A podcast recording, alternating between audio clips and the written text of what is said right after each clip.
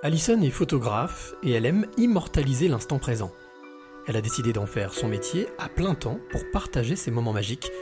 C'est la rencontre inspirante du jour. Alison Boons, euh, photographe spécialisée dans l'aquatique. Euh, ancienne sapeur-pompier, donc euh, pas forcément un métier auquel j'étais prédestinée. Et aujourd'hui, ben, je vis de la photographie depuis maintenant 7 ans. Et c'est une bien belle aventure qui m'a menée un peu au bout du monde. Voilà ce que je peux en dire. Justement, c'est super intéressant. Tu étais pompier. Qu'est-ce qui t'a fait basculer du pompier, de la pompière ou du pompier à la photographe?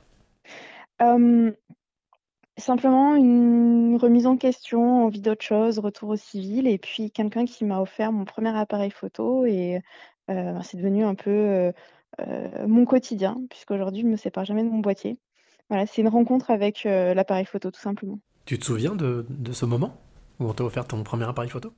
Ah oui, complètement, complètement, puisque c'est un réflexe Canon.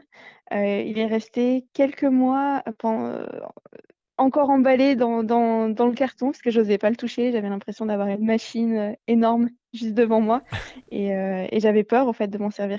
Et alors, quelle est l'émotion que tu as lorsque tu, justement tu prends une photo? C'est ma source d'adrénaline aujourd'hui. Vraiment, ce que j'ai quitté aux pompiers, je le retrouve dans la photographie, c'est de photographier, vraiment à chaque fois, un moment de vie qui qui est improbable, que je ne maîtrise pas et et c'est ce que j'aime en fait, voilà, le challenge d'avoir la bonne photo tout le temps.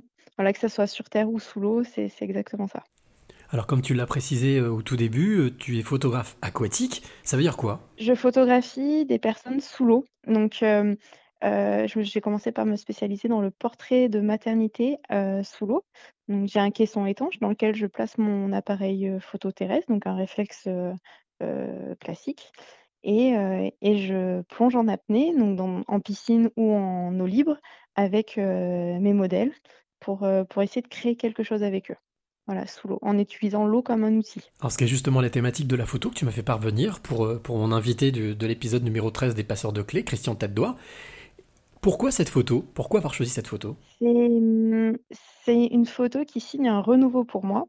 Euh, je fais de la photo euh, aquatique maintenant depuis 5 ans et euh, je me suis mis pour challenge cette année bah, de repousser encore mes limites et d'oser créer de nouvelles images en toute simplicité.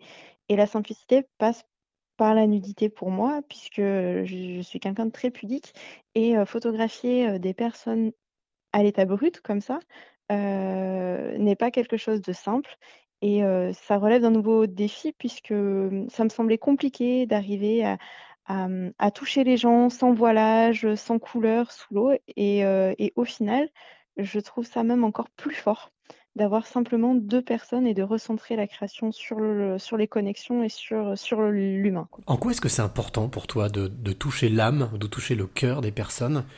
En, immortalisant justement un instant C'est ce que je ressens quand, quand, je regarde quelque chose, alors que ce soit une photo, une peinture, une sculpture, n'importe quoi, ou même dans la rue.